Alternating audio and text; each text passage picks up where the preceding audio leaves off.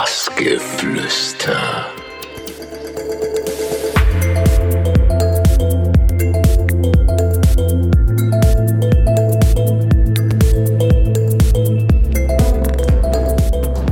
Hallo, liebe Kaulquappen und Ringelnatter-Freunde. Hier spricht Dominik Eulberg und ihr hört Bassgeflüster auf Minimalradio.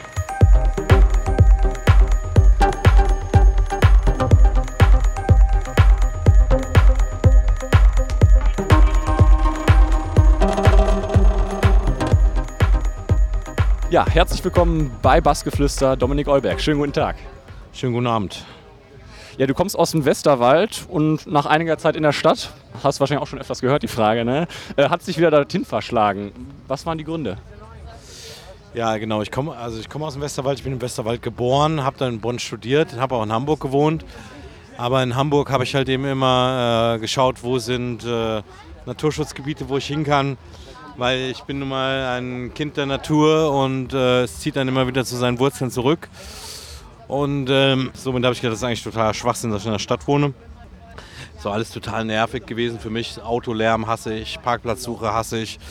Und auf dem Land habe ich das alles nicht. Und ich bin ja jedes Wochenende äh, drei, vier Mal unterwegs. Von daher ist mein urbaner Input, sag ich mal, äh, gesättigt und äh, während der Woche will ich einfach nur meine Ruhe haben und äh, mich meiner großen Leidenschaft in der Natur widmen. Von daher ist der Westerwald für mich perfekt.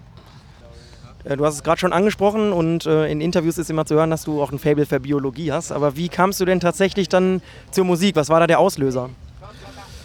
Also Musik hat mich nie so wirklich interessiert, bis ich das erste Mal in meinem Leben elektronische Musik gehört habe. Es war völlig konträr zu meinem sonstigen Leben.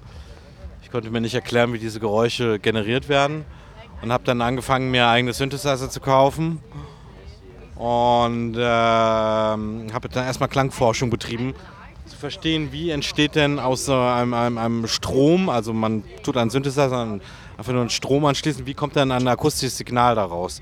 Und da habe ich quasi erstmal Klangforschung betrieben und gar keine Musik gemacht und das Musikmachen kam dann erst später. Ja, du hast ja während deines Studiums dann auch zeitgleich als DJ gearbeitet. Meine Frage, was war dann bei dir mehr im Fokus, sage ich mal, das Studium oder ja, das DJ? Äh, ja, natürlich das Studium. Also Musik war für mich immer nur Hobby. Äh, ich habe äh, jeden Donnerstag aufgelegt in Bonn im Café Blau für 50 D-Mark. Und äh, Musik war immer mein Hobby. Also ich habe niemals vorgehabt, eigentlich professioneller Musiker zu werden. Und äh, habe ja auch zehn Jahre lang Musik gemacht, bis ich meine erste Platte überhaupt rausgebracht habe, weil ich ehrlich gesagt nie so wirklich Bock drauf hatte. Ja, dann ging das eigentlich, eigentlich ziemlich schnell. Also meine ersten Schallplatten kamen raus, die waren direkt sehr erfolgreich. Ich Preise gewonnen und dann auf einmal äh, wollte mich jeder als DJ buchen. Damals habe ich noch gedacht, das ist ein temporäres Phänomen, dass ich mache es mal so ein Jahr. Aber äh, ja, mittlerweile mache ich das seit 13 Jahren eigentlich jetzt so hauptberuflich. Ja.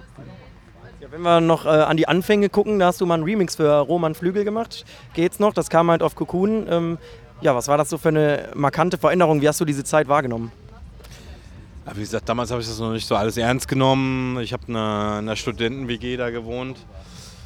Hatte nur eine Matratze auf dem Boden, zwei Tapezierblöcke, eine Tischplatte darüber. Da stand ein Schrottcomputer drauf vom Allkauf für 600 Euro und habe dann meine Musik zusammengewichst, so auf gut Deutsch gesagt. Und ähm, also, niemals, niemals gedacht, dass ich es mal professionell mache, war mir auch scheißegal. Aber es, ja, es war, es war eine coole Zeit, weil man sich einfach keinen Kopf gemacht hat. Ne? Ja, du hast neben diesen Sachen dann auch noch als Wasservogelzähler, als Fledermausbotschafter und als Kolumnist für ja, naturwissenschaftliche Artikel gearbeitet. Wie siehst du denn dann zum Beispiel solche Großveranstaltungen im Techno? Siehst du die dann positiv oder guckst du da auch manchmal ein bisschen kritisch drauf? Naja, also aus ökologischer Sicht äh, sehe ich da völlig, äh, sehe ich das Ganze völlig problemlos. Das kann die Natur locker ab, wenn immer zwei Tage lang ein bisschen Dreck und Krach gemacht wird. Also ich meine, die Natur ist eh überhaupt nicht geräuschempfindlich. Wie du schon richtig sagst, ich bin ja Fledermausbotschafter.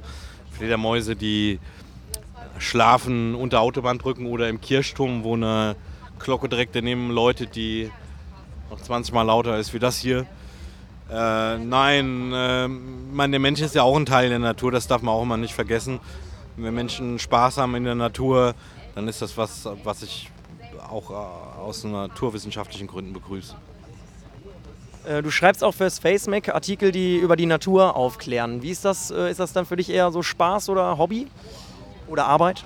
Ja, also klar, also ich meine, das ist das, was ich studiert habe, das ist meine andere große Leidenschaft. Also ich mache im Naturschutzbereich auch noch andere Sachen. Ich habe zum Beispiel Insektenhotels gebaut. Ich schreibe auch gerade ein Buch über Natur.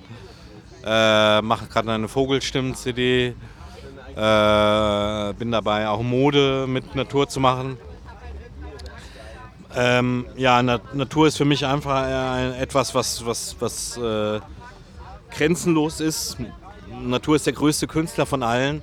Ist für mich die größte Inspirationsquelle. Äh, das wird nie langweilig und für mich ist das auch ein toller Ausgleich zu dem Auf. Ich meine, Auflegen hat ja schon was Hedonistisches. Bass reintreten, die Arme gehen nach oben. Das ist ja schon ziemlich easy. Also auf, auf Dauer wird mich das nicht befriedigen, einfach nur aufzulegen. Dann äh, will ich mich irgendwann langweilen. Und so versuche ich auch immer wieder Projekte zu machen, die meinen Verstand auch fordern, äh, dass der nicht einrostet. Wahnsinn, aber ganz schön viel Programm, ne? Muss vielleicht auch sein. Ähm, du scheinst ja ziemlich auf dem Boden geblieben zu sein, aber kommen wir trotzdem mal zu so einem. aber kommen wir mal zu ein paar Preisen. Du hast äh, zum Beispiel 2007 den, deutschen, äh, den Preis der deutschen Schallplattenkritik hast du gewonnen. Und ähm, dann noch einen Preis als Producer, als Newcomer hast du auch gewonnen. Aber wie wirkt denn dann sowas auf dich? Ja, ich meine, also das Wichtigste ist immer, dass man das tut, was man selber gerne tut, dass es intrinsisch ist. Man muss die Sache der Sache wegen machen. Also ich mache Musik nicht wegen irgendwelchen Preisen, sondern erst für mich, weil es ist was sehr befriedigendes, wenn man seine Gefühle und Emotionen in einem Stück Musik manifestieren kann. Und wenn ich mir das dann anhöre und denke, geil, das habe ich gemacht. Und es ist natürlich auch eine Botschaft, die man aussendet, man macht mit Leuten glücklich und so ähm, Preise oder Charts äh, finde ich abs absolut sekundär. Das äh, interessiert mich eigentlich nicht so. Ja, wollen wir zu zwei Namen kommen? Jacqueline und Riley Reinhold. Da haben wir gelesen, ähm, dass die relativ äh, große Förderer von dir waren. Wie kam da der Kontakt zustande? Ja, was heißt Förderer? Also wie ich ja vorhin schon sagte, ich habe zehn Jahre schon äh, Techno gemacht, elektronische Musik gemacht. Habe aber nie, gehabt, nie, nie Lust gehabt, eine Platte zu veröffentlichen. Weil ich dachte mir, dann prostituiert man sich auch, dann unterschreibt man so einen Labelvertrag und das Label will jedes Jahr drei, vier Platten von einem und schreibt dann vor, die Tracks müssen so oder so heißen. Da hatte ich aber nie Bock drauf. Dann, wie gesagt, weil das Wichtigste im Leben ist, dass man authentisch ist. Dass der Dominik das Dominik-Leben lebt. Und der Dominik mag das nicht, wenn einem einen Druck macht und sagt, ihr muss vier Platten im Jahr machen. Das ist eine Form der Prostitution. Und das ist einfach Zeitverschwendung. Und äh, bei Riley und Jacqueline war das so, die habe ich kennengelernt und die meinten zu mir, äh, ey, du kannst machen, was du willst, du kannst so viele Platten machen, wie du willst. Die kannst die Platten auch so nennen, wie du willst. Ich habe meine ersten Platten da Rotbarunken vom Tegernsee und Brenzlig, Brenzlig, dachte der Feuersalamander und so gedacht. Da hat jeder gesagt, du bist bescheuert, du kannst keine Platten nennen. Das ist, geht gar nicht, das ist lächerlich. Gesagt, doch, habe ich aber Bock drauf und deswegen mache ich das so. Und deswegen, äh, ja, war das für mich schon, schon so der Einstieg da rein. Ne? Ja, du hast gerade schon das Modelabel angesprochen, was du äh, ja, als Zielvorstellung hast. Dazu habe ich noch gelesen, dass du auch gerne ähm, ein Café eröffnen wollen würdest. Wie realitätsnah sind solche Ziele oder sind das Sachen, wo du vielleicht in zehn Jahren mal dran denken würdest? Nein, das sind ähm, alles so Dinge, die brauchen ihre Zeit, die müssen reifen. Klar bin ich äh, super viel unterwegs, also ich spiele ja schon so ähm, weiß nicht, 130, 140 Auftritte im Jahr, dass die Zeit für sowas ziemlich wenig ist. Aber ich arbeite parallel dran, also an dem Buch. Ähm, das Buch ist ja eigentlich schon zu 95 Prozent fertig. Ähm, ja, mit dem Café, das ist was, denke ich mal, da ist realistisch erst, wenn ich so meine Karriere ein bisschen zurückfahre, weil das ja doch sehr zeitintensiv ist. Mit dem Modelabel bin ich auch schon sehr weit. Da wird jetzt äh, Ende des Jahres die erste Kollektion auf den Markt kommen. Ja, also wichtig ist, dass man einfach machen, Dinge machen. Nicht sein Leben träumen, sondern seine Träume leben. Äh, mit Mimikry und Mimese kamen zwei Tracks jetzt bei Stefan Bozin auf dem Label Herzblut Recordings. Äh, wieso ausgerechnet da? Naja, also ich mache das. Ich, also mittlerweile ist mir der persönliche Kontakt zu den Leuten, oder was, was heißt mittlerweile, war schon immer so.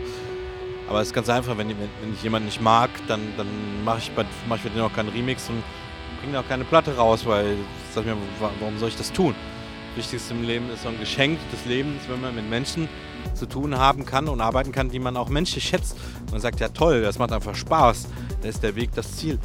Der Stefan Botzin, das ist einfach ein Mensch, den kenne ich schon lange und den schätze ich sehr als Mensch weil es ein sehr kreativer Mensch ist und ein wirklicher Künstler ist durch und durch.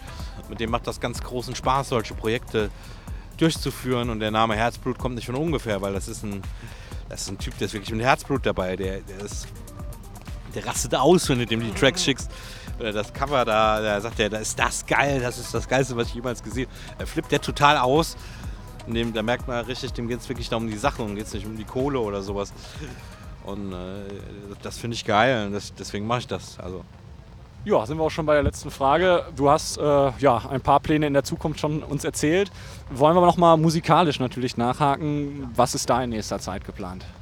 Ja, also im äh, November kommt wieder eine auf Traumschallplatten von mir raus. Die heißt äh, Falkenauge, Katzengolden, Taubenblut. Das sind drei Mineralien. Diesmal geht es um Gesteine. Und dann ähm, werde ich bei Live in, Live in Death noch eine Platte rausbringen. Das ist ein italienisches Label. Und dann mache ich auch mein eigenes Label nächstes Jahr. Das wird Apus Apus heißen. Das ist der lateinische Name des Mauerseglers. Und da habe ich schon einige Platten vorproduziert. So drei, vier Stück, aber die sammle ich erstmal, dass man genug hat, um auch genug auf den Markt zu bringen. Und dann, ja, also ein Konzept für ein Album habe ich eigentlich auch schon fertig. Also Titel und Namen für das Album habe ich schon alles. Äh, ja, nur ein Album zu machen, das ist immer ein sehr großes Projekt, was auch sehr zeitintensiv ist.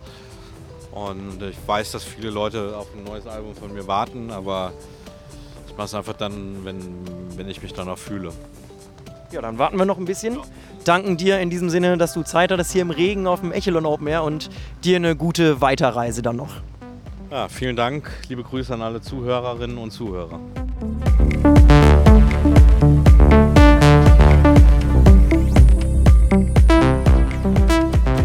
Bassgeflüster.